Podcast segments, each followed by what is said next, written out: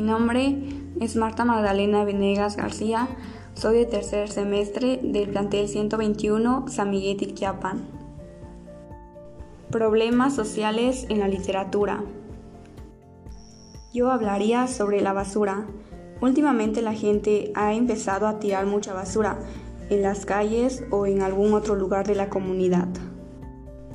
He leído un cuento y un poema que habla acerca de problemas sociales.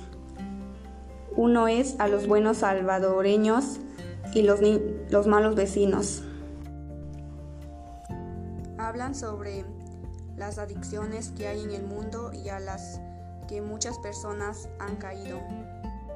Lo primero que esperaría sería una solución que el autor proponga para el problema o también el comportamiento de la gente, cómo ha manejado el problema.